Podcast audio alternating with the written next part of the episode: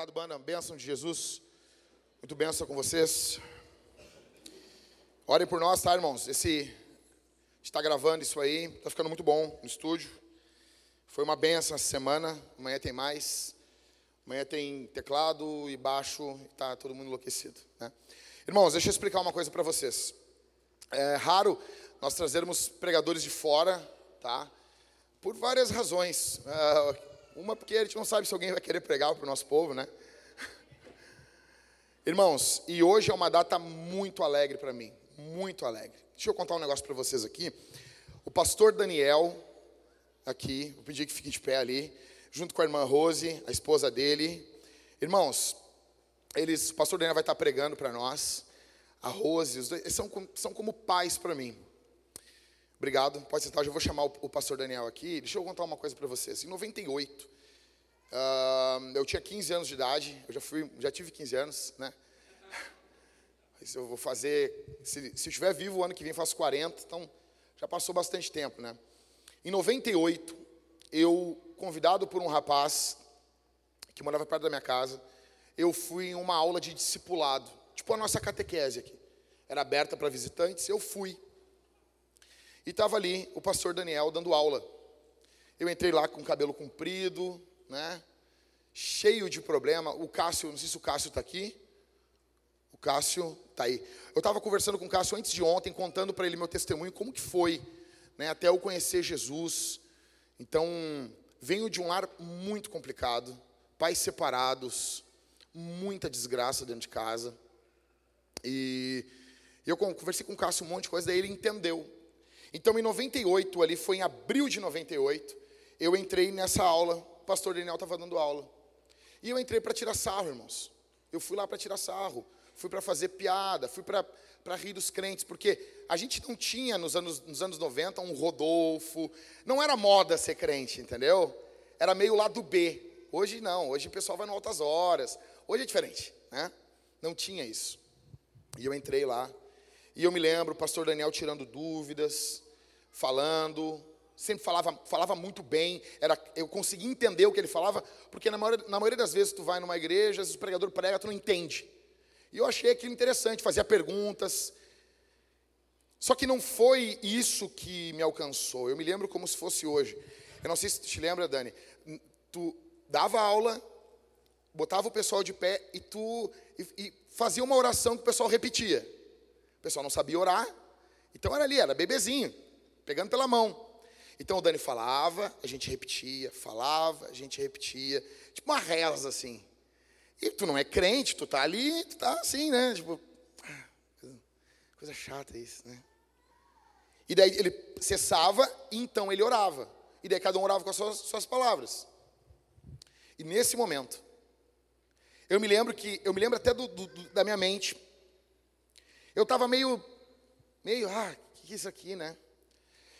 E, e, esse, essa conversão, ela sumiu da minha mente, eu não me lembro como que ocorreu.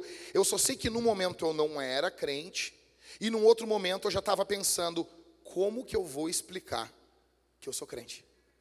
Assim, assim, velho. Como que eu vou explicar em casa para os meus amigos que eu sou crente? E ali Jesus me salvou, naquela oração. Desde então, o pastor Daniel literalmente trocou as minhas fraldas no Evangelho. Me ensinou o beabá de tudo, não só apenas da vida espiritual.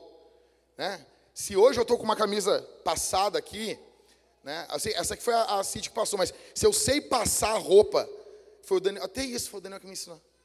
Né, Dani? Se lembra? Eu ia pregar, tu tem que botar uma camisa passada. Mas não sei passar.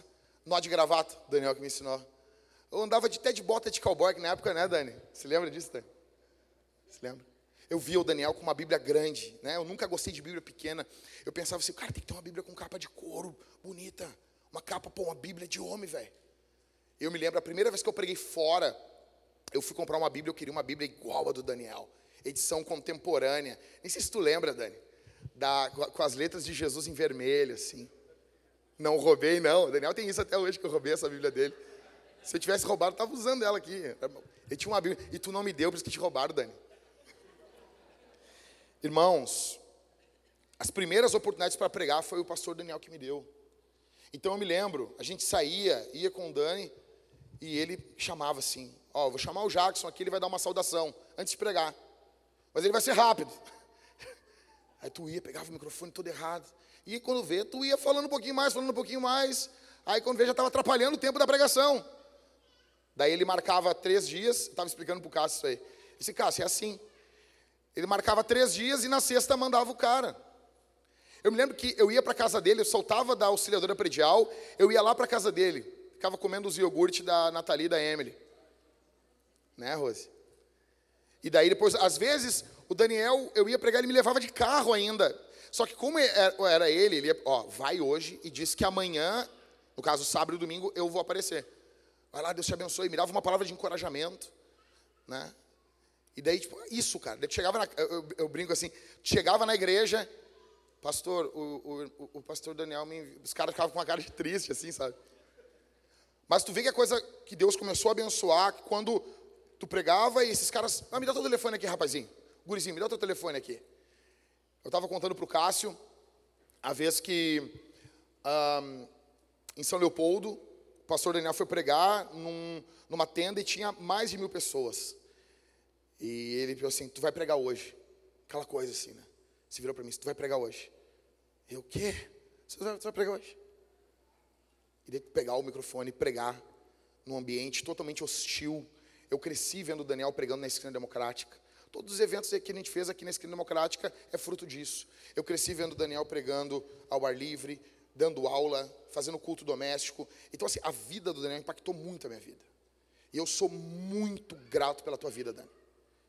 Sou muito grato. Está o Augusto aqui também. E a gente fala, né, Augusto? O Daniel ia pregar, o Daniel passava para nós pregar, né? Isso, os, os pregadores antigamente não tinham essa vaidade que muitos de nós temos hoje, né? Então, o pastor Daniel ia, me lembro quantas vezes ele ia pregar e passava para o Augusto, passava para mim pregar. E é com muita alegria, é com muita alegria que eu quero chamar ele aqui.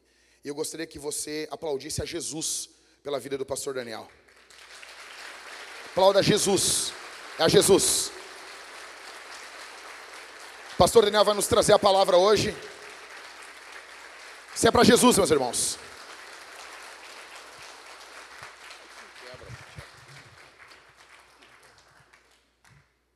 Boa noite a todos. Paz seja. Boa noite. Isso é culpa dele, me deixou meio desconcertado ali. Bondade do Jack. Bom dia a todos, paz seja convosco. Eu estou deveras alegre hoje por estar aqui com vocês. Já estive aqui, na verdade, eu tinha dito para o Jack que eu viria aqui para ouvi-lo pregar. Eu tenho alguns alguns pregadores que eu admiro, né? E eu coloquei dentre esses pregadores o Jack. Não, o Jack é um, é um querido. A gente não se trata como pastor, né? A gente se trata. Você me trata como pastor, mas eu prefiro que me chame de, me chame de Daniel para ficar mais perto, né? O pastor fica muito longe. Assim. Obrigado, Jack, pelas palavras carinhosas. Eu, de fato, transfiro tudo a Cristo, porque eu sei exatamente quem eu sou. Né? Então, não posso transfiro tudo a Ele. Eu sou oriundo de uma família, sou afrodescendente, sou neto de angolano. Então, de uma família muito pobre. Então, cresci vendo as agruras da vida né, passarem por nós. E, e, outro dia eu estava vendo uma foto. Eu, eu gosto muito de olhar para trás. Tem gente que tem dificuldade em olhar para o retrovisor, né, saber de onde saiu. Né? E às vezes eu pego as fotos de onde eu era. Eu fui amparado por uma família de missionários suecos, né, que mandavam donativos. Mãe vendia para dar para é, alimentar os filhos aqui na Vila Mapa, na Loma do Pinheiro. Esse dia eu peguei uma foto e olhei eu sentado no colo da minha mãe. E aí eu comecei a chorar. Eu sou muito emotivo com essas coisas. Porque eu comecei a me lembrar que eu ficava na janela da casa dizendo: o que, que eu vou ser no futuro? Qual é a minha esperança? Até a gente comentou, né, Tita? Qual é a minha esperança? O que, que eu vou ser? Sou oriundo de uma família de negros, não é? Pobre, numa vila. O que, que eu vou ser? Aí outro dia eu estou em casa, com as minhas filhas ao lado, com a Emily me chamando de papai, dizendo que me ama, né? com a minha futura neta alisando a barriga da Emily e falando com a minha neta, porque assim eu fazia com as meninas quando estavam na barriga, falando com ela e tal. Daqui a pouco a lágrima começou a descer, porque o Espírito Santo me disse: lá do meio da vila pobre eu te trouxe para cá e te dei família.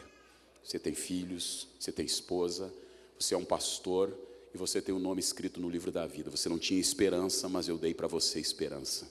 Você pode aplaudir ao Cristo que te dá esperança, ao Cristo que nos dá esperança. É uma alegria estar aqui com vocês, me fazer acompanhar da minha esposa. Levanta aí, meu amor. Minha esposa, ela é melhor do que eu, podem ter certeza. Ela é melhor do que eu. Alguém pergunta: qual é a tua referência de vida com Deus? Ela e minha mãe, duas mulheres. Minha esposa é piedosa, uma mulher de Deus. Eu que convivo casado há 29 anos com ela, sei quem ela é. É uma bênção na minha vida. Também as minhas filhas que pediram, pai, o senhor nunca manda beijo para nós, pai. Então vai lá, Nathalie Duarte, Emily Duarte, Tiago, meu genro, Júlio César. Pensa, irmão, Júlio César era um negão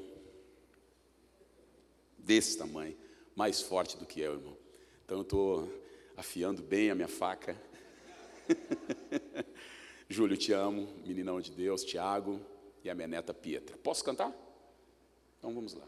Alguém pode. Esse microfone aqui, tá ligado? Eu quero cantar com esse teclado aqui, por favor. Ver o Augusto aqui, Augustão, grande homem de Deus. Deus abençoe, Augusto. Sabe que quando eu canto sai cheiro de naftalina, né? Então vamos lá.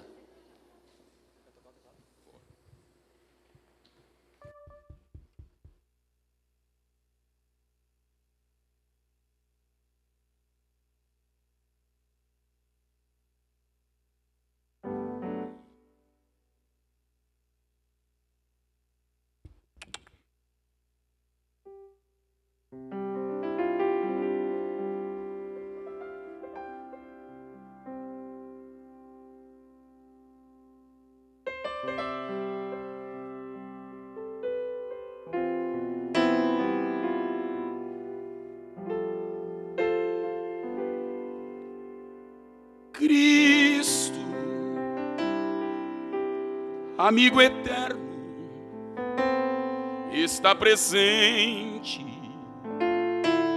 e neste instante Ele vai falar contigo. Não fique triste, Ele aproxima aquele que está longe diz eu sou a porta. Pode ir entrando, meu amigo.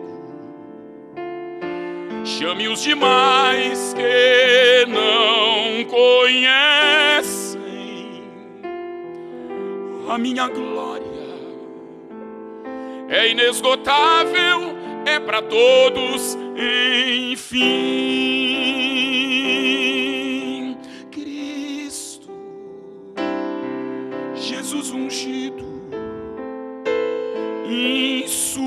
Insuperável, jamais vencido, Ele nos revela toda Sua palavra, arma potente, que nunca deixa de vencer o adversário das nossas vidas e eternamente. É vitória ao nosso alcance. Oh, quanta glória há nesta força que se chama Jesus.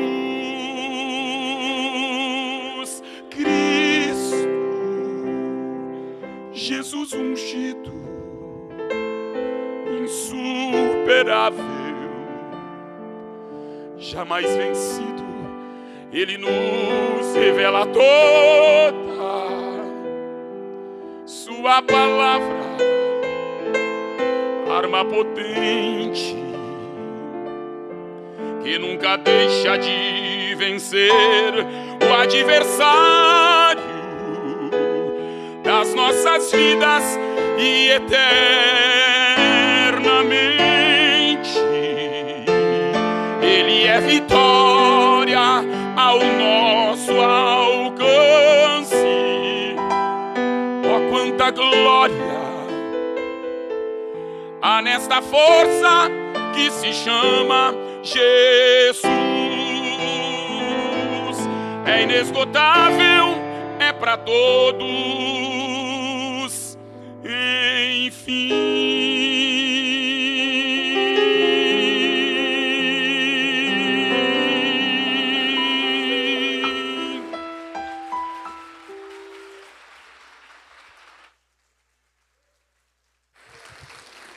Vamos estar em pé, por gentileza.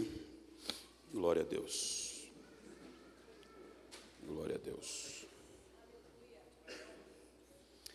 Abra sua Bíblia, por favor, no Evangelho de Lucas, capítulo de número 15. Glória ao nome de Jesus. Para todos sempre. Evangelho de Lucas, capítulo de número 15.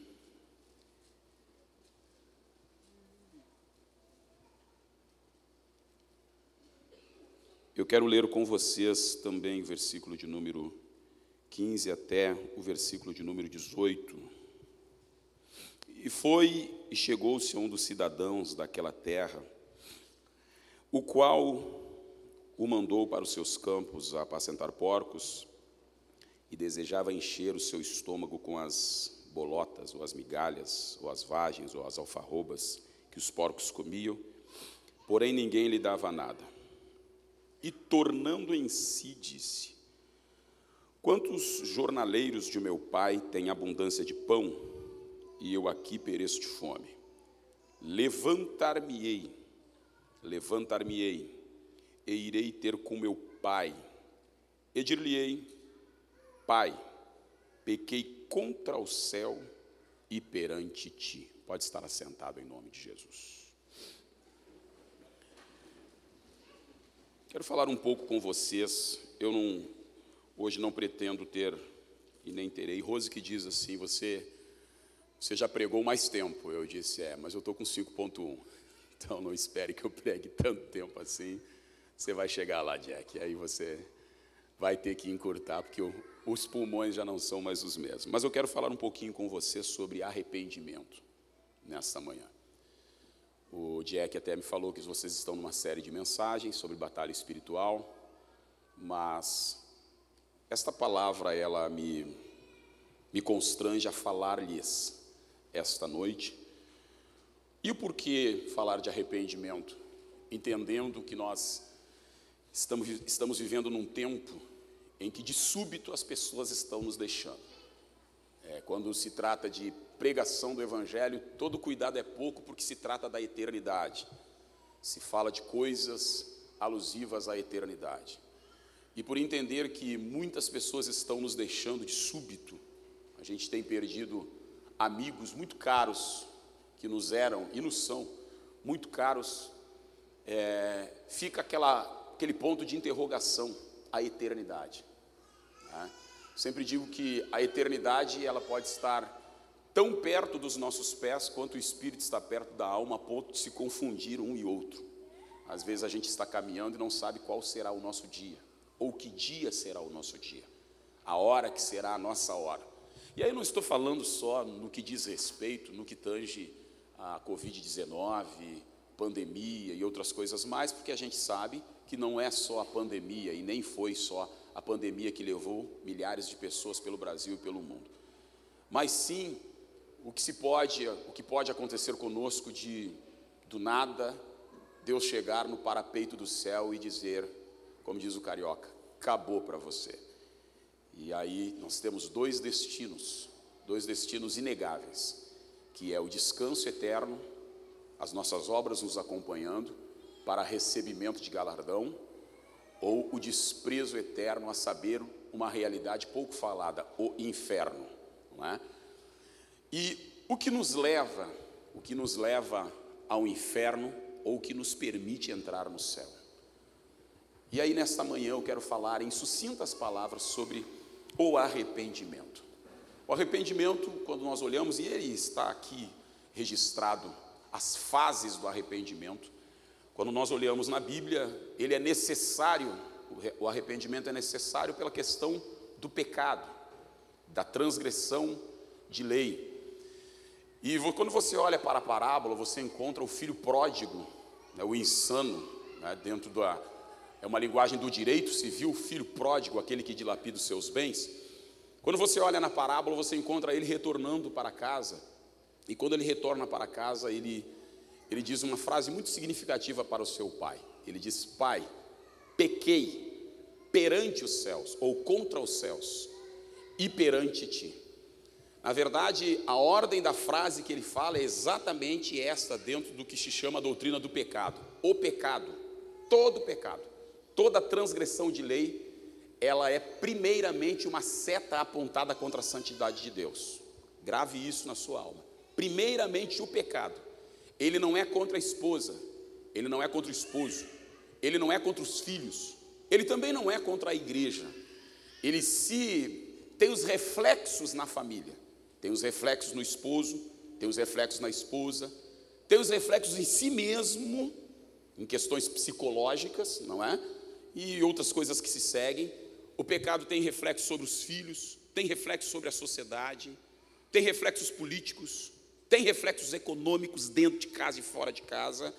E primeiramente, isso são só reflexos. Porém, o pecado ele é uma seta apontada contra a santidade de Deus, contra o ser de Deus. E como o pecado é uma seta apontada contra o ser de Deus, ele inevitavelmente vai merecer a punição vinda de Deus.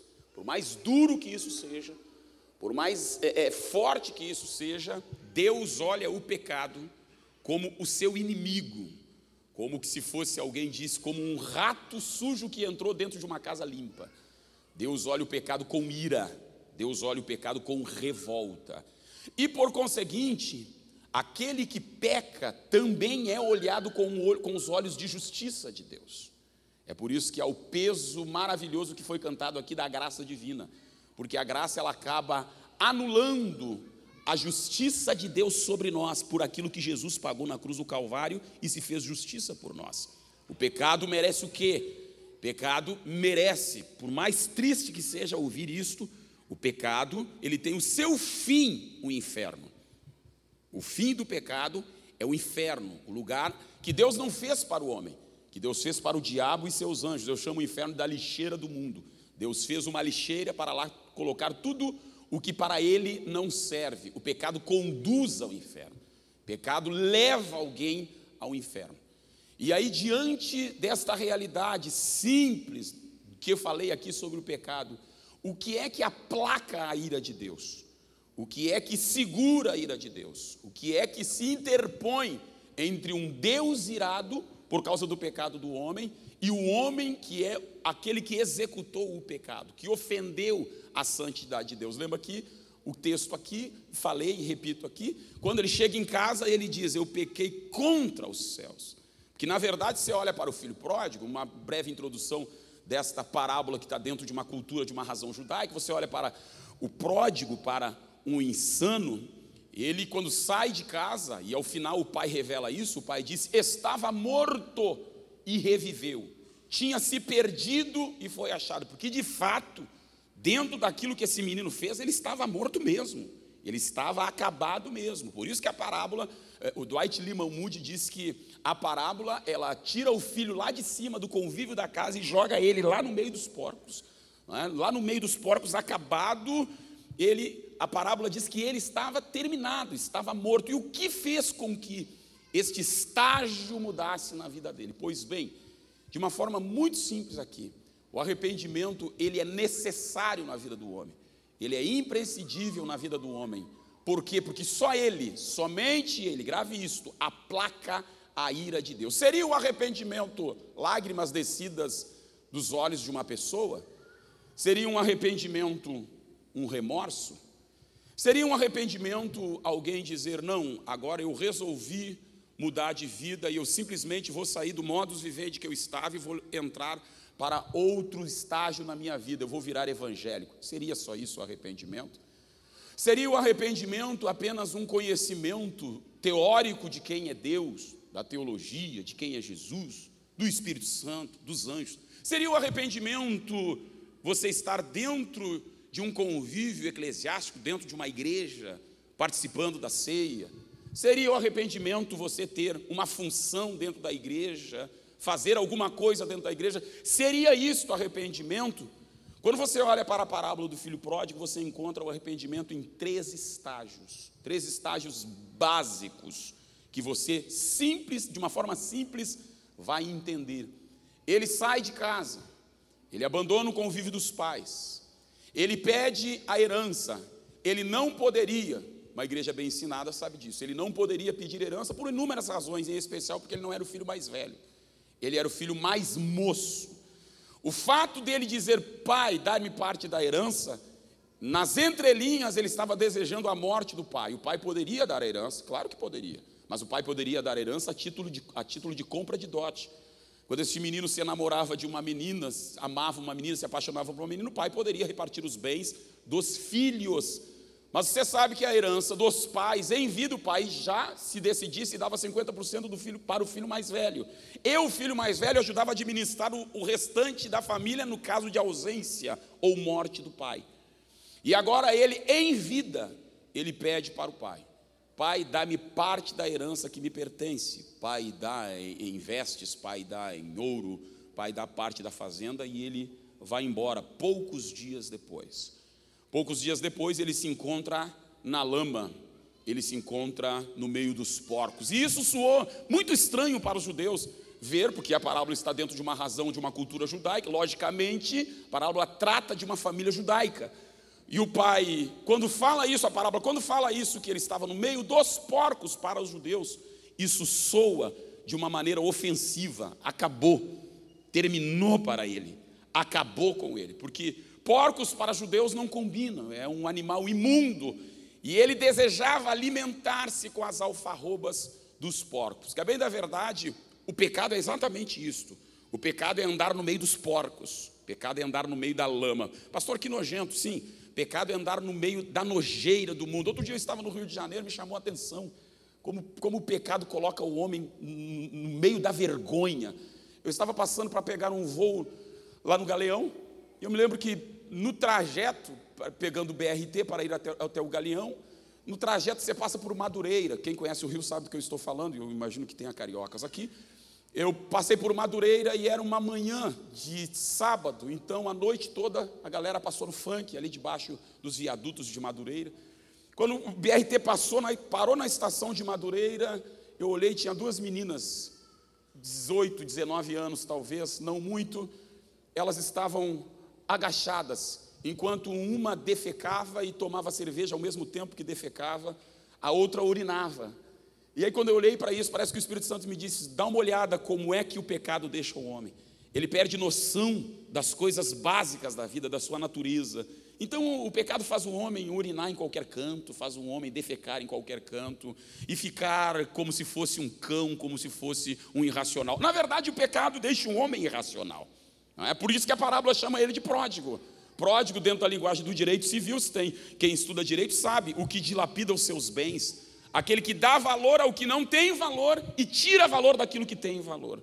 O pecado é uma insanidade. O pecado é algo que deixa o homem sem direção, deixa o homem a esmo. E quando é cometido dentro de casa por um cônjuge, ele não deixa só o homem a esmo, ele deixa a família a esmo. Ele deixa os filhos sem direção. Ele traz essa maldição, ele traz essa desgraça. É por isso que a Bíblia diz em Atos capítulo 3, versículo de 3 e versículo de número 19, a Bíblia dá uma palavra sobre o arrependimento. Ela diz: "Arrependei-vos e convertei-vos a Deus, para que sejam apagados os vossos pecados". Na verdade, a linguagem original desse apagado é cancelado. Não deve mais nada. mas para que não se deva mais nada, é necessário, é importante o arrependimento. E depois do arrependimento, vem tempos de refrigério. O texto implícito está dizendo que quando não há arrependimento, não há refrigério. Quando há arrependimento, há perturbação da mente, há perturbação da alma. Tem um texto muito interessante que está lá no livro de Isaías, capítulo 30, no versículo 15, que quando eu li me chamou muito a atenção. Diz o soberano, o Senhor de Israel: No arrependimento e no descanso está a salvação de vocês. O texto implícito já está dizendo que sem arrependimento não há salvação. O texto implícito está dizendo que sem arrependimento não há descanso.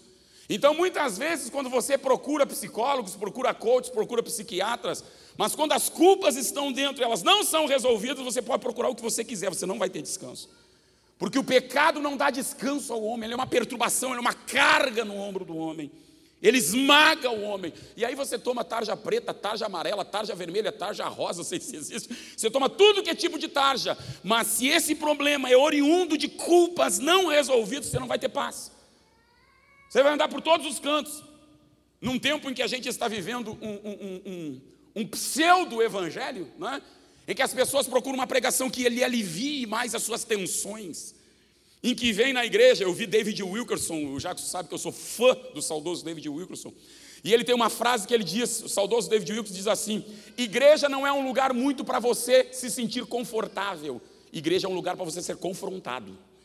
Por quê? Porque aqui sim é o lugar onde nós falamos o que talvez o psicólogo não fale, que talvez o coach não vai falar para você, Talvez os conselhos de Seligman, de Capra e de Freud, de Jung não vão dizer para você. Aqui nós vamos falar que o pecado leva para o inferno. Aqui nós vamos falar que o pecado destrói a tua casa. Aqui nós vamos falar que o pecado destrói teus filhos. Aqui nós vamos falar que não adianta tarja preta para o pecado. O que adianta é arrependei-vos. O descanso vem pelo arrependimento. Porque ele estava cansado, o menino estava cansado. Ele ia morrer. Na verdade, já estava morto. É?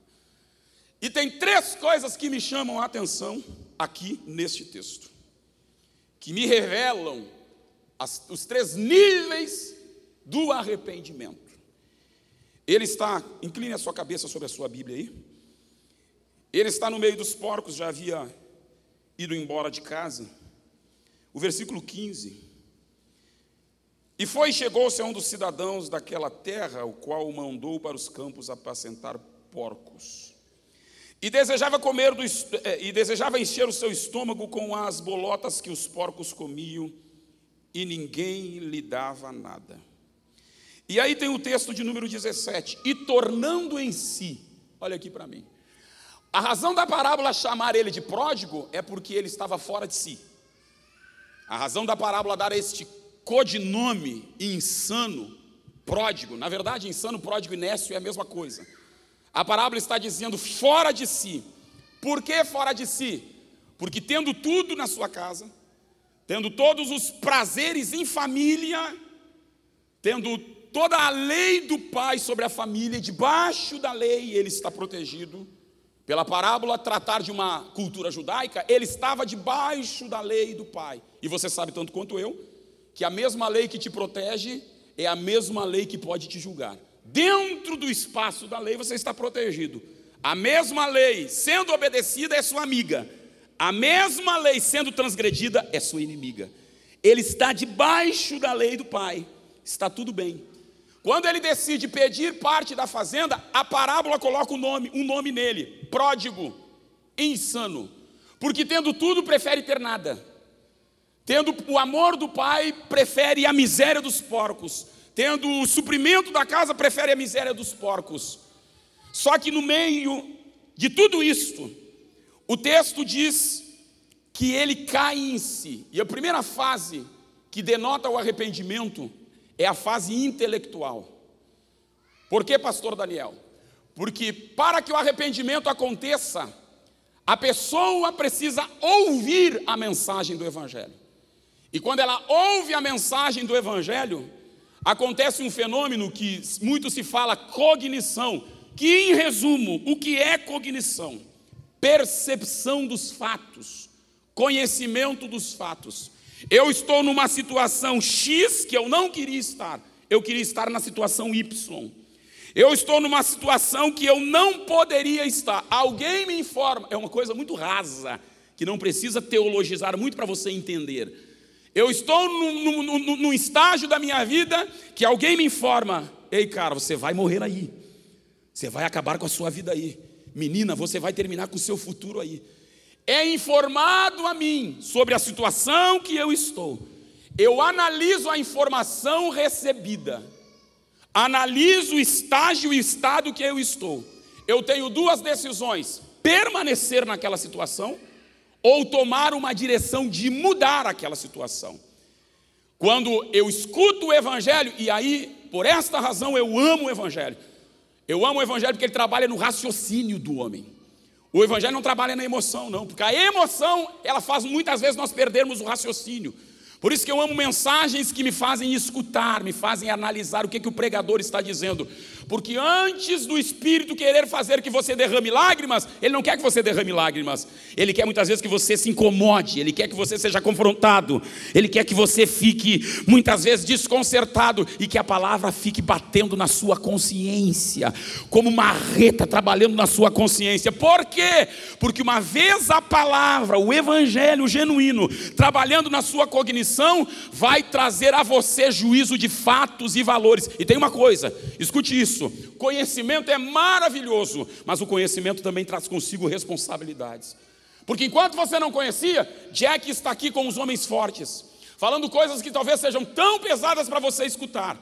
Os cultos estão aqui, você sendo muito bem ensinados. Tudo bem, você sai daqui por aquela porta e diz: Uau, que sermão! Uau, que conhecimento! Nossa biblioteca é recheada de bons livros. A gente tem, tem, tem, tem um grande pastor, um grande pregador. Legal, tudo isso é bom. Você escuta grandes pregadores na internet. Legal, tudo isso é bom. Mas o conhecimento traz consigo responsabilidades. Porque antes de você conhecer, você era irresponsável, não tinha responsabilidade com o que você fazia, com o que você olhava, com o que você ouvia, como você procede. Você não tinha responsabilidade nenhuma. Mas uma vez vindo o conhecimento pela pregação do Evangelho, o Espírito Santo agora vai cobrar de você o que você vai fazer com essa verdade que você ouviu. O que você vai fazer com essa doutrina que você ouviu. Por quê? Porque o conhecimento trabalha no seu raciocínio lógico. Isso é uma coisa linda que a Bíblia trabalha, é na lógica humana. E resumindo aqui, não há lógica para o pecado. Não há lógica. Jesus disse para os judeus: Quem de vocês me convence de pecado? Me dá uma palavra aí por que peca. Dá uma palavra aí. É, é, é, você tem uma família abençoada, e me dá uma palavra por que você abandona a sua família. Me dá uma palavra aí, se você tem uma vida abençoada, por que você prefere a lama? Não tem lógica para o pecado, não há lógica para o erro, não há lógica para a prostituição, não há lógica para o adultério, não há lógica para o abandono da casa, não há lógica para a cocaína, não há lógica para o roubo. O pecado não tem lógica. A lógica do pecado, entre aspas, é levar o homem para o inferno. Esta é a lógica. Transgredir a lei de Deus, que quer toda a felicidade para o homem. Você sabia, você sabe, tudo que Deus quer para nós, todas as vezes que Deus diz não para nós, não faça, não toque. Você sabe que o decálogo, o decálogo tem mais não do que sim, mas o não de Deus na verdade é um sim. Por quê? O não de Deus é para sim para a tua felicidade, é o sim para a tua prosperidade, sim para a tua bênção na tua família. Não há lógica para o pecado. Não há lógica de um menino sair de casa e preferir os porcos. Não há lógica. Às vezes, criado na igreja, e muitos caras se desviando, se jogando no mundo. Eu estava agora com um amigo, acho que eu falei dele aqui, não sei se falei. Eu acho que o William Augusto deve conhecer, ou o Jacques também deve conhecer. O André Assis. E o André Assis, eu perguntando para ele, André, você está evangelizando seu primo? Ele é primo do Ronaldinho Gaúcho. O André seria naturalmente um dos sucessores do Ronaldinho Gaúcho. O Milan já estava o levando, não, não passaria por nenhum clube daqui. Ia direto para jogar no Milan. E o André, no meio do trajeto, pecado entrou, as drogas vieram, interromperam a vida do André. André se tornou um viciado em cocaína, ali na Vila Nova. Tudo que André tinha de futuro foi abortado. por causa das drogas, por causa do pecado. E aí eu pergunto, perguntei para ele, André, você está falando de Jesus para os seus primos? Estou, estou falando. Mas o pecado pegou tanto eles, que é um bloqueio que eles não conseguem ver a verdade. Porque a Bíblia diz, né? O príncipe desse século cegou. E a gente que é pastor, Jacques, às vezes a gente fica batendo, fica batendo, fica olhando, caramba, cara, esse cara vai se arrebentar, essa mulher vai se arrebentar. Há um bloqueio na mente das pessoas. E com muito carinho a vocês, é um bloqueio que nenhum, nenhuma da teoria coach pode tirar. Não pode. Não pode. Ou a luz do evangelho resplandece no homem ou o sangue de Jesus entra em ação, ou o nome de Jesus quebra esses rochedos na mente do homem, ou ele vai continuar pecando até a morte. Não tem lógica para o pecado. Esse menino, no meio da lama, no meio dos porcos, ele começou a usar a cognição, através do que? Das lembranças da casa.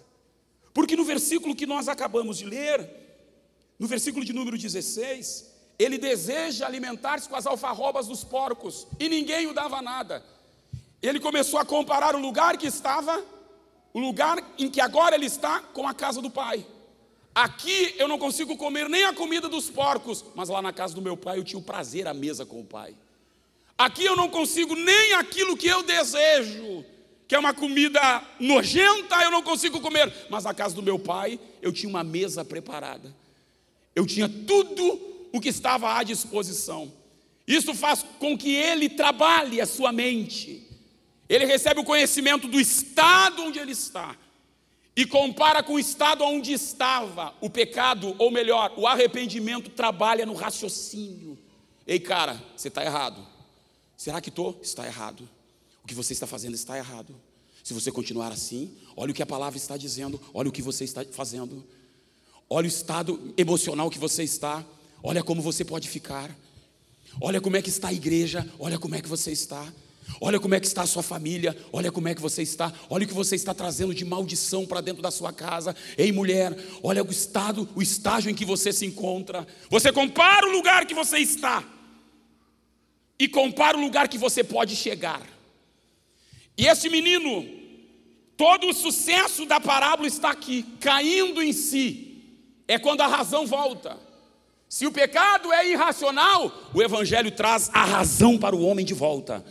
Se o pecado faz o homem se tornar como um animal irracional, quando ele ouve o Evangelho, o Evangelho mostra para ele o caminho a seguir e traz o raciocínio lógico para ele de novo. Ninguém está falando aqui de português, ninguém está falando aqui de qualquer outra teoria, nós estamos falando de coisas, coisas óbvias do Evangelho. O Evangelho traz você para o raciocínio do lugar onde você está, e pelo Evangelho, a possibilidade de um lugar aonde você pode chegar. O pecado, ele tira o homem da direção, mas o arrependimento traz o homem à direção de volta. Segundo estágio do arrependimento: primeiro, ele, ele é intelectual, segundo, o arrependimento é emocional, porque não obstante ele estar assim, ele ficar assim, ele cai em grande tristeza pelo estado em que ele se encontra. E se você encontrar os Salmos, capítulo de número 51, versículo 4, olha a expressão do salmista depois do seu pecado, depois dele ter adulterado com Batseba, olha a expressão dele: contra ti pequei. A mesma coisa que o menino diz quando volta para casa.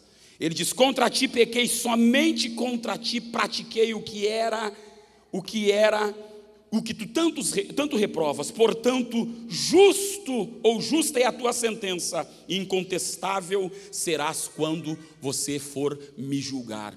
O pecado nele trouxe tristeza, e quando ele decide, quando ele ouve, quando ele cai em si, quando ele vê a sua situação, automaticamente ele entra em estágio de tristeza. Olha aqui para mim, olha aqui para mim. O arrependimento por si só não é emocional. Alguém chegou a dizer, se eu não, não me engano, foi Spurgeon, que quando muitas vezes alguém vem em lágrimas à frente após um sermão, nem sempre as lágrimas quer dizer arrependimento. Nem sempre as lágrimas denotam que após aquele momento a pessoa vai mudar de vida. Porque a verdade dos fatos é que o crocodilo também derrama lágrimas antes de pegar a presa e nem por isso está arrependido. Ele está feliz porque ele vai pegar a presa. A lágrima é um estágio emocional de uma produção do cérebro por uma informação recebida que faz com que a pessoa chore. Também uma pessoa pode ouvir Roberto Carlos e chorar e nem por isso estar arrependida. É emocional? Pode estar dentro, mas não contém. O arrependimento, a parte emocional pode estar dentro do arrependimento, mas não é o arrependimento. O arrependimento, para acontecer, precisa acontecer a terceira fase. O menino, ele cai em si, a fase intelectual. O menino fica triste, a fase emocional. Só que o que eu amo nessa parábola está no versículo de número 18. Você olha para a parábola, no versículo de número 18, ele dá um brado, um brado de ação. E o que ele diz? Levantar-me-ei. O arrependimento só acontece quando ele diz isto. Quando ele diz levantar-me-ei, ele está dizendo: acabou esta vida que eu estava levando até hoje.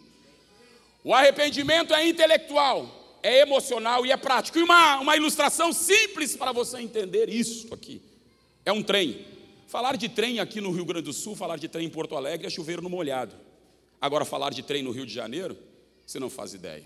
Você entra num vagão, e tem o vagão das mulheres, você entra no vagão dos homens, quando o trem começa a se movimentar, você menos espera estar lá no vagão das mulheres, de tão apertado que está. Você desce numa estação que você não queria descer. Me lembro que eu trabalhava no Tribunal de Justiça, e quando eu descia na estação da Carioca, eu tinha, eu tinha um horário que eu não podia me atrasar, sempre 10, 15 minutos antes.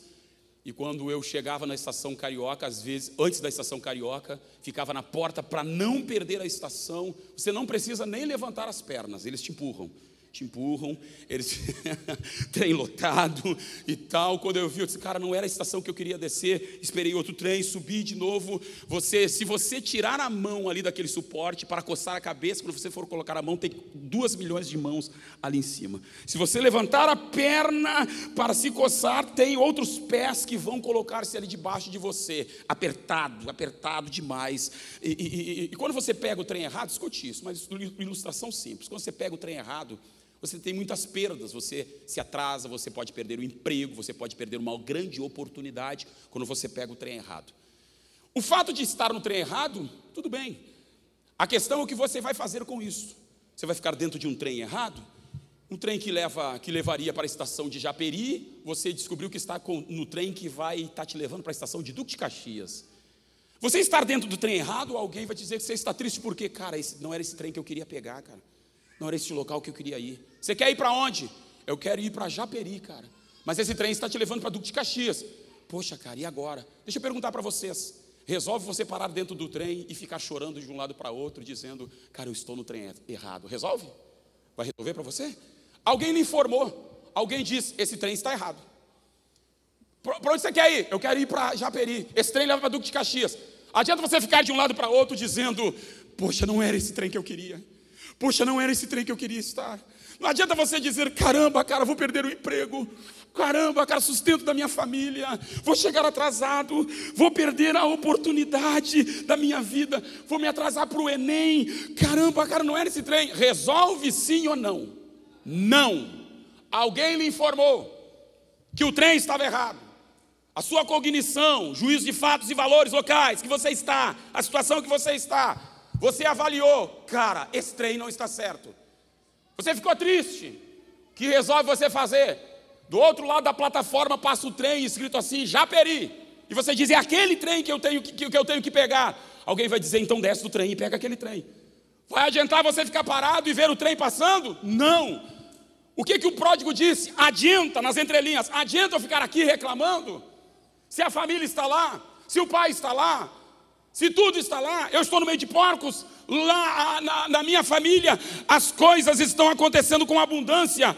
Não adiantava ele ficar parado, não adianta você ficar parado dentro de um trem que te leva para o inferno dentro de uma atitude que amaldiçoa a tua casa. Não adianta você ficar parado dizendo: Oh, que tristeza! Cada sermão que Jack prega, cada sermão que é pregado, cada encontro dos homens, cada encontro das mulheres, Deus fala comigo. Tá bom, mas o que você está fazendo com o que Deus fala? Cada sermão eu saio daqui, meu Deus, que coisa linda! Eu vou lá para casa, eu fico me deliciando, mas continuo com as mesmas práticas, na mesma direção, no mesmo rumo. Eu venho aqui, visito a igreja legal, mas continua com as mesmas coisas. Você chora, você se emociona, não adianta. Enquanto você estiver no trem errado, você pode ser avisado, você pode estar emocionado, não vai resolver. O que, que o filho pródigo fez? O filho pródigo disse: Levantar-me-ei vou sair deste trem, vou entrar no trem que me leva de volta para casa, que me transporta de volta para casa. Quando alguém sai do trem e pega o trem, ele tem benefícios. Quando alguém sai do trem, pega o trem, ele tem benefícios para a sua casa, para a sua família. Deus me trouxe aqui de uma forma muito simples, pregar um evangelho muito simples, de uma forma muito singela para dizer para você: não fique apenas emocionado, não seja apenas avisado, salta fora deste trem que está te levando a maldição maldições terríveis para a tua casa. Diz assim: Senhor, a partir de hoje, eu fui avisado do local das coisas que eu estou fazendo, e o trem da salvação está passando aqui esta noite. Está dizendo: entra nele, que há bênção e direção para você e para a tua casa. Prático, simples e prático, intelectual, emocional e prático. Interessante que quando ele volta para casa, tem um ponto interessante aqui. Primeiro ponto é quando ele diz levantar-me-ei. Só que tem um ponto aqui que eu preciso voltar. É o ponto quando ele diz para o pai. Abra sua Bíblia aí, por gentileza, se está com a Bíblia aberta. Comece no versículo 18: Levantar-me-ei e direi, irei ter com meu pai dir-lhe-ei Pai, pequei contra o céu e perante ti. Já não sou digno de ser chamado teu filho. Olha o verbo fazer ali. Faze-me. Quando eu li esse verbo aqui, eu dei uns gritos em cima da, em cima da Bíblia. Por quê? Quando ele está dizendo faze-me, ele está dizendo eu não consigo mais fazer por mim. Pai, eu não consigo mais ser. Aí vamos montar um bate-papo do pai e do filho aqui. Pai dizendo para o filho: Filho, mas quais, quais os hábitos que você adquiriu lá? Adquiri hábito de convivência com os porcos, pai. Lá fora, eu adquiri hábitos tão terríveis. Olha minhas mãos, pai, as minhas mãos. Olha a minha pele. Olha a sujeira do meu corpo. E como alguém chegou a dizer, e é fato absoluto, o ser humano é autoadaptável. O ser humano se adapta à pobreza, à mentira, se adapta à lama. Você fala com a pessoa e ela chora, mas ela diz: Eu não consigo conviver mais sem isso, ou viver mais sem isso. Faz lembrar que quando David foi ministrar num trabalho no Times Square, lá nos Estados Unidos, no meio do, daquele trabalho de ministração, saíram a procurar, a evangelizar pessoas e encontraram um menino. E o menino está dentro de uma tubulação, vivendo com os mendigos. Pastor David e doutora Elizabeth, esposa de David Wilkerson, tira de lá, leva para casa. Devocionais todos os dias de manhã.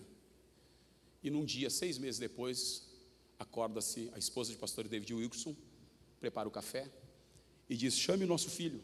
Adotaram ele. Foi lá, chamou. Ele deve estar dormindo. Bata na porta de novo. Ele deve estar dormindo. Bata na porta de novo. Force a porta.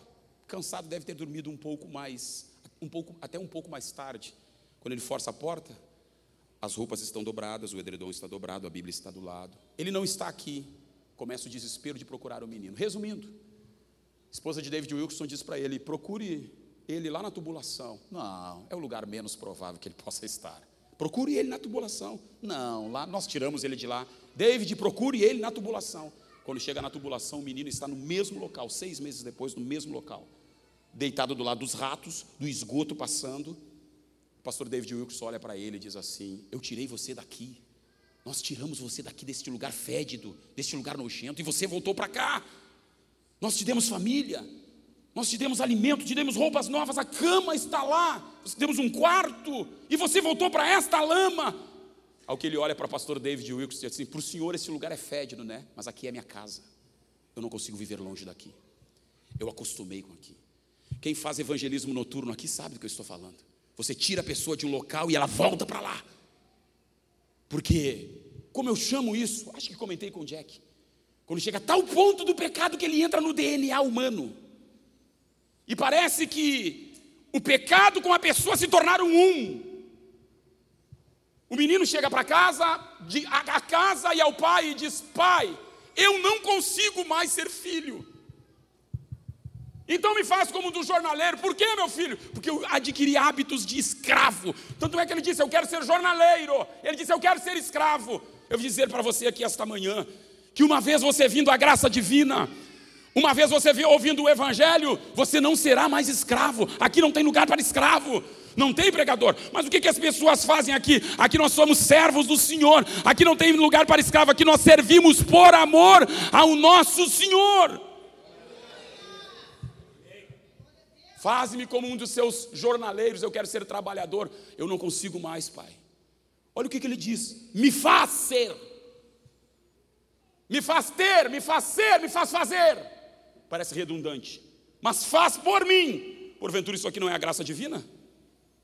A gente não consegue, mas Deus faz por nós. a gente não consegue ser, mas a graça nos faz ser. Na verdade, a graça nos faz ser filho quando nós éramos bastardos. A graça nos chama e nos torna filhos. Faz por mim. Alguém perguntou para Scofield: o que é a graça? A Scofield respondeu: a graça, a graça é a operação do amor de Deus naqueles que não são amáveis. A graça, a graça é a mão de Deus vindo do céu alcançando o homem lá na lama do inferno e o tirando de lá. O que é a graça? A graça, a graça é Deus operando naqueles que mereciam o inferno. E alguém perguntou, Scofield, qual é a direção da graça, da operação do amor de Deus? É Scofield dizendo, como a graça é a operação do amor de Deus àqueles que não são amáveis? Scofield, Scofield diz, o amor é diferente da misericórdia. Misericórdia é uma coisa, amor é outro. O amor não tem lei. Alguém perguntou, Scofield, como o amor não tem lei? Amor não tem lei. Amor não tem lei. O amor humano não tem lei. Por que não tem lei? Porque você pode amar uma pessoa que é superior a você, uma pessoa inferior a você. O exemplo está na Inglaterra.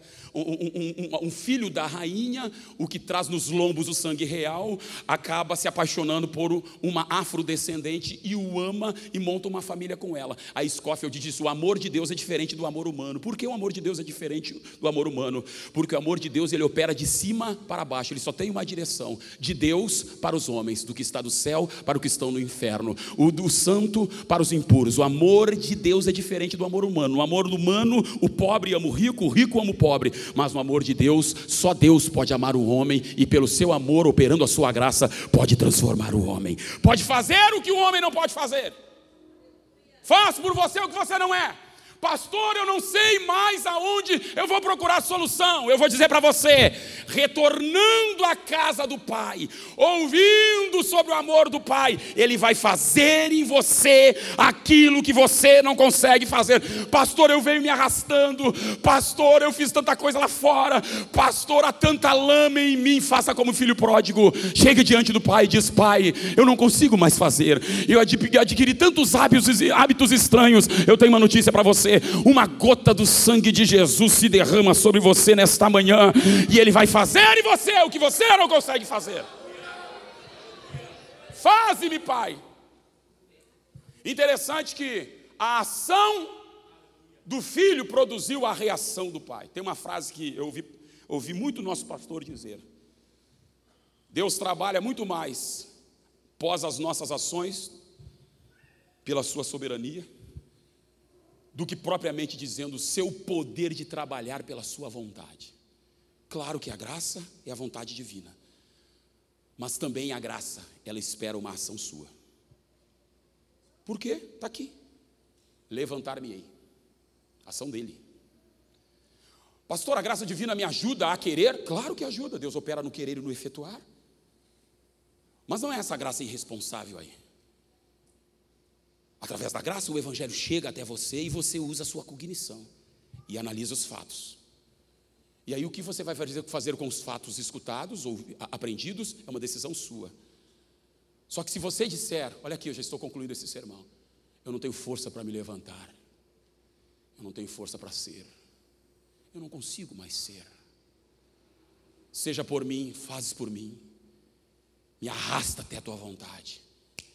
Deus gosta disso? Gosta. Que você diga assim: Eu não consigo, mas me arrasta até lá, e Deus vai te arrastar até lá. Como pregador vai? Eu sendo pastor, Deus me arrasta a sua vontade. E tem vezes que eu, dobrado os meus joelhos, sozinho no meu quarto, eu digo: Deus, se os meus pés não conseguirem ir, pelo amor do teu nome, pega com as tuas mãos e me arrasta até a tua, tua vontade. Vou repetir para você: eu não consigo, pregador, mudar essa, essa minha postura. Fale com Deus esta manhã que Ele arrasta você até a vontade dEle, que é boa, perfeita e agradável. A sua é ruim, a sua é imperfeita e a sua é desagradável. A vontade de Deus é boa, a vontade de Deus é perfeita e a vontade de Deus é agradável. E a sua graça arrasta você até lá. Se você perguntar para mim como você está há 51 anos dentro da Assembleia de Deus, o que você sofreu? Vai dar um alcorão aqui. Você sofreu decepções? Sofri. Você sofreu traições? Sofri. Sofreu com seus próprios erros? Sofri. Que lhe fez estar 51 anos dentro da Assembleia de Deus, nascido, apresentado na Assembleia de Deus ou na igreja, não importa que igreja for, tenha sido. O que faz você estar até hoje lá? A graça divina. Eu decidi entrar no céu. Eu decidi. Eu decidi, Senhor, me ajuda a entrar no céu. Meus passos vão caminhar em direção ao céu. Quando eles não conseguirem caminhar, arrasta eles até lá. Eu decidi. Você já, já, já, já teve problemas na sua vida? Vários. O que, é que você fez com eles? Resolvi mudar. Você deixou assim? Não. Porque todos os dias no meu ouvido, o Jack teve uma vez só ou duas visitando a minha mãe. Todos os dias no meu ouvido, talvez alguns que se espantam quando um pastor fala de inferno para crianças, pois é, eu ouvi falar de inferno quando tinha oito anos de idade. Minha mãe botava sentado assim, vou te mostrar, isso aqui é céu, isso aqui é inferno. E eu me lembro que quando falava de inferno, ficava assim. E mamãe, quando as coisas, as coisas estavam pretas lá em casa, como diz o ditado, ela botava o disco da última trombeta. Pá! Tem gente antiga aqui. Quem está rindo é antigo. Vocês podem notar, quem está rindo é os antigão. Os dinossauros. Tá titubeando? Tá? Vem aqui. Ah, tu gosta mais de ficar jogando futebol do que na igreja? Senta aí. Aí pegava aquele Philips antigo, que você carregava numa maleta, Aham, uhum, é, aham. Uhum, eu sei, é. Sabe muito bem. Essa carinha de novinho, de novinha, você está escondendo uma idade mais avançada. Brincadeira. Botava um bolachão. E eu me lembro, nossa, visão de um pastor na Suécia, se eu não estou equivocado. E aí vinha aquele barulho, arrebatamento. E a minha mãe dizia assim: Jesus vai vir arrebatar a igreja assim, ó. Eu disse, mãe, eu não quero ficar, então ora. Tudo era resolvido na oração. A gente não tinha muito psicólogo, muito psiquiatra, muito coach. A gente tinha oração, oração e Bíblia. É só o que a gente tinha. Por favor, quem, quem é dessa área, não, não estou falando que vocês, vocês são maravilhosos. Só que a Bíblia é exclusiva. A palavra de Deus é exclusiva. Todas as outras teorias se, se acabam quando o Evangelho chega. Todas. Todas, absolutamente todas. Abre a Bíblia, vai ler a Bíblia. Vai orar. Sete horas da manhã, Vila Mapa, frio. Jejo, não era nem jejum, era jejo. Vai para o jejo. Sete horas da manhã, amanhã, amanhã dormir, dorme no banco da igreja. Para aqueles que acham que os filhos estão sendo muito exigidos dentro da igreja, dorme no banco da igreja. E se tu chorar no culto e ficar de brincadeira no culto, te dá uma costa quando chegar em casa. Fui criado assim. E uma frase, que é aqui que eu quero chegar, uma frase dela cala no meu coração até hoje. O reino dos céus é tomado por esforço por esforço. Eu vou me levantar desse lugar. Você vai aonde, rapaz? Vou para a casa do meu pai. Não posso ficar aqui. Não posso continuar nesse estágio. Quando chega na casa do pai, diz: Pai, eu não consigo ser. Só que tem um ponto interessante aqui, Augusto, que a ação dele produz a reação do pai. Ele não conseguia mais correr, porque o pecado não deixa o homem correr. O pecado deixa o homem estagnado no mesmo local no mesmo lugar, parado.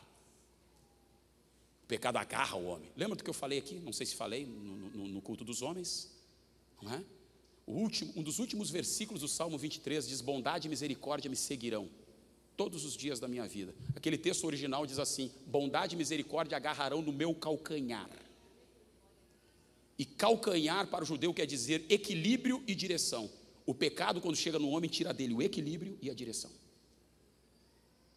Ele fica esmo, não sabe para onde vai. O que faço agora? Uma vez eu conversei com um cara, e aqui eu parto para a conclusão. Eu conversei com um cara e ele disse assim para mim: se eu tivesse dado ouvido às mensagens, se eu tivesse escutado o que os meus pais falaram, cara, quando eu vi, eu abandonei a minha casa, eu estou na, na, na miséria. E eu pergunto, cara, volta, não tenho força. Você não tem ideia. Evangelismo noturno em Porto Alegre encontrava presbíteros da igreja, desviados, acabados. Perguntava para ele, cara, o que que fez você vir para cá? Não sei, eu comecei a questionar. Aí que está o problema. Quando você começa a relativizar a verdade. Quando, ele não é, quando a verdade já não é tão suficiente. Quando, com, com muito respeito está sendo transmitido, quando as teorias humanistas valem mais do que o que a palavra absoluta diz para você. E aí você começa a dizer: não, isso não é bem assim. Eu acho que no final Deus ama a todos e tudo vai acabar bem. Se Deus amasse a todos e tudo fosse acabar bem, não existiria inferno. Só existir, existiria céu. Não precisaria de sangue de Jesus. Não precisaria de Calvário. Porque tudo no final, todos vão para o mesmo lugar. Não vão, não. Quem não se arrepender, o inferno o aguarda, por mais duro que seja este sermão. E com muito carinho a vocês, eu não estou procurando seguidores nas redes sociais. Por mais duro que seja, o inferno aguarda aqueles que não se arrependeram. Por isso, há um clamor, um eco do Espírito na Bíblia dizendo: arrependei-vos, arrependei-vos, porque na outra maneira, ele ia morrer lá. Mas ele resolveu. Estou triste pelo lugar, lugar que estou. Fui avisado do lugar que eu estou. Vou morrer no lugar que eu estou. O que você vai fazer, menino? Vou me levantar ter com meu pai. Interessante. Cadê o carioca aqui? Cadê o carioca? Vem aqui, carioca. Vem aqui. Vou dar uma moral para você, aqui em cima. Tá com medo? Olha aqui a mim. Os cariocas são um pouquinho mais rápidos, né? Fica aí, fica aí. O pai está aqui. Fica aí onde você está. O pai está aqui. Lá está o filho. Ele não podia correr. Ele vinha se arrastando, fraco, acabado, porque o pecado deixa assim mesmo. Terminado, mas ele veio. Olha aqui, ele veio se arrastando, mas veio. Vou repetir pela segunda vez, porque isso é didático. Ele veio se arrastando, mas veio.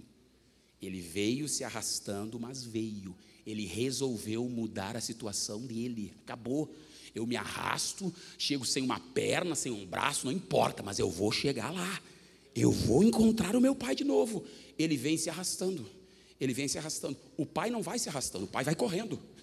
Ele vem se arrastando. Não é para aumentar o seu glória a Deus, para você entender. A ação dele mesmo se arrastando produziu a reação do pai em correr na direção dele, porque ele não podia correr. Ele estava fraco, ele estava terminado, mas ele estava retornando para casa. Não tinha como ele, ele correr. Obrigado, obrigado. Não tinha como ele correr. Pastor, era vergonha ver um ancião correndo. Um ancião nunca pode andar correndo. O ancião judeu não corre, ele anda ereto, não olha para baixo, porque olhar para baixo é sinal de subserviência, abaixo da linha de humildade, e não olha para cima, porque olhar para cima, no, no, nesse sentido, com a face virada para cima, é sinal de superioridade. Então ele olha reto, equilíbrio, ele caminha com passo sereno. Eu sei, eu tenho amigos judeus que me dizem isso, caminha com passo sereno. E eu perguntei, Ralph, um judeu correr, um rabino você nunca vai ver correndo, porque é vergonha para um rabino correr. Pastor, eu não entendi. É mais ou menos assim que aconteceu no Calvário. Eu e você não podíamos correr. O pecado estava nos segurando, o pecado estava nos manietando. Mas lá no Calvário, Jesus correu na nossa direção. Ele se expôs à vergonha por nós. Era vergonha morrer na cruz, mas ele se expôs à vergonha por nós. Ele correu na nossa direção. Ele, ele caminha. O Pai corre.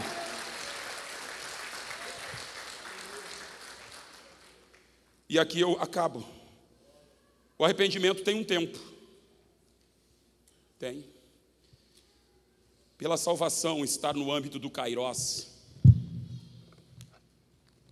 e não do Cronos, o arrependimento tem um tempo. não é o tempo que você pensa.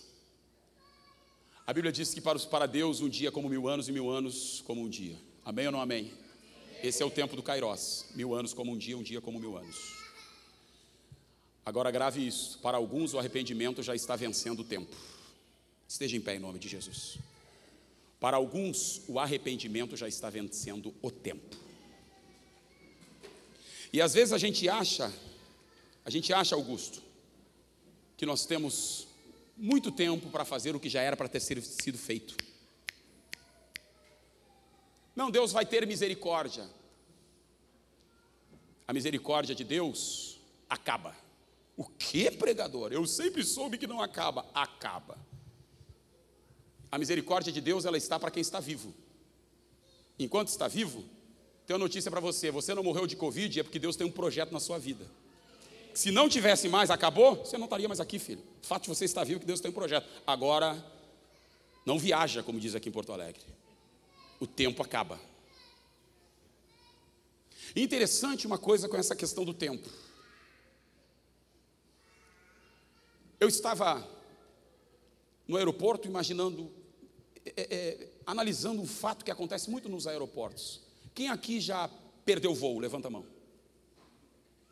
Tu também, Guilherme? Caramba. Levanta bem alto a mão. Dá uma sensação de impotência quando você perde o voo, né? E você chega lá no balcão. Há poucos dias eu perdi um voo. Eu disse assim: Rose, vai lá no gerente. A Rose foi no gerente. E o gerente só fica com aquela cara assim: Não. Engraçado que você chega, você faz de tudo. Não, eles não vão abrir. Só uma ordem superior para. A aeronave está no pátio. E uma ordem superior para abrir a aeronave. Caso contrário, não abre. E aí você fica lá, caramba, cara, perdi o voo. E aí eu subi, fui até a porta, cheguei, não, não, não, não, não dá, não dá, você não pode entrar nesse voo. Só que antes de você perder o voo, você muitas vezes está no aeroporto. Outro dia eu estava para tra vir trabalhar em Santa Catarina, esperando um engenheiro da empresa que eu trabalho. E o engenheiro estava no mesmo aeroporto de Santos Dumont, só que eu estava num lugar em outro. E de repente nós começamos a ouvir: é, Senhor João Daniel Duarte, Senhor João Marcos, eu não estava nem ligado. Estava tomando aqueles cafezinhos caros, né? Aqueles cafezinhos horríveis, parece que tem ouro dentro do café, né? Tá tomando aquele cafezinho e tal, tomando café, e daqui a pouco o João me aponta lá e diz assim: Daniel, já estão nos chamando. Eu disse: caramba! E enquanto está sendo avisado, eles mandam até pelo, por todo o aeroporto. O cara vai de fila em fila, dizendo: Ei, o avião já vai partir. O avião já vai partir. O avião, ei, ei, o, o portão tal, nome tal, voo Latam, papapá, 3408, e você está lá, nem te ligo. Ah, não, eu tenho tempo. Nem te ligo. Ah, não, não tenho tempo. Quando a aeronave fecha a porta, não tem mais como. Não há mais como abrir. Quando você perde o tempo do arrependimento, vai haver um dia que a aeronave não haverá mais tempo. Por enquanto tem um pregador chato, tem outro pregador chato, tem outros pregadores chatos, tem um irmão chato do lado dizendo: Cara, não faz isso, menina, não faz aquilo, volta para Jesus, te firma na igreja, te firma com Cristo, ama a palavra, leia a Bíblia, obedeça a Bíblia. Você está dizendo: Que isso é besteira, que isso aí é besteira. Um dia Deus vai chegar no céu, vai mandar seus anjos e vai dizer: Acabou, fechou a porta da aeronave. Quem está dentro, sobe, quem não está, o que reserva é o juízo. Um dia a porta da arca vai fechar, não haverá mais tempo para arrependimento. Arrependimento é hoje, é agora, é nesse instante. O que dizer do Enem? Quem se atrasou aqui já para a prova do Enem? Tem, né? Terrível, né? Você para no portão e o cara fica com aquela cara e diz: Não, não dá. E você ameaça, eu sou amiga do desembargador, cara, não estou nem aí. Eu sou filha do fulano de tal, sou da igreja vintage, e estou nem aí, não gosto do Jack mesmo, então, só. Sou do Malafaia, também não gosto dele. O tempo é hoje. Jack, você permite me fazer um convite? Vou fazer um convite num combo aqui essa noite.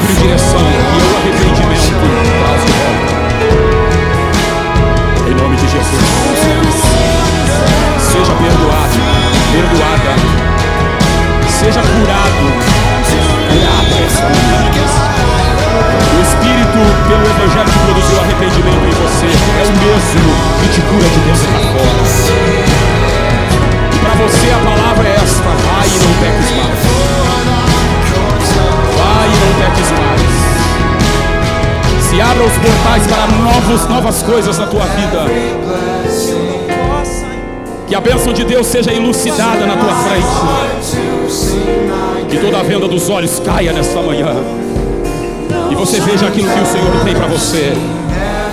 No poderoso nome de Jesus, o sangue de Jesus lava você das obras mortas para servir e seguir ao Deus vivo. A partir desta manhã, tua vida nunca mais será a mesma. Teus dias nunca mais serão o mesmo. Não há, não haverá barreira que se interponha entre você e Deus. Tua comunicação está livre entre você e Deus. E Deus faça por você nesta manhã aquilo que você não pode fazer. No poderoso sangue, no nome e na palavra de Jesus eu oro. E a igreja ora por você esta noite, para a glória do soberano Deus.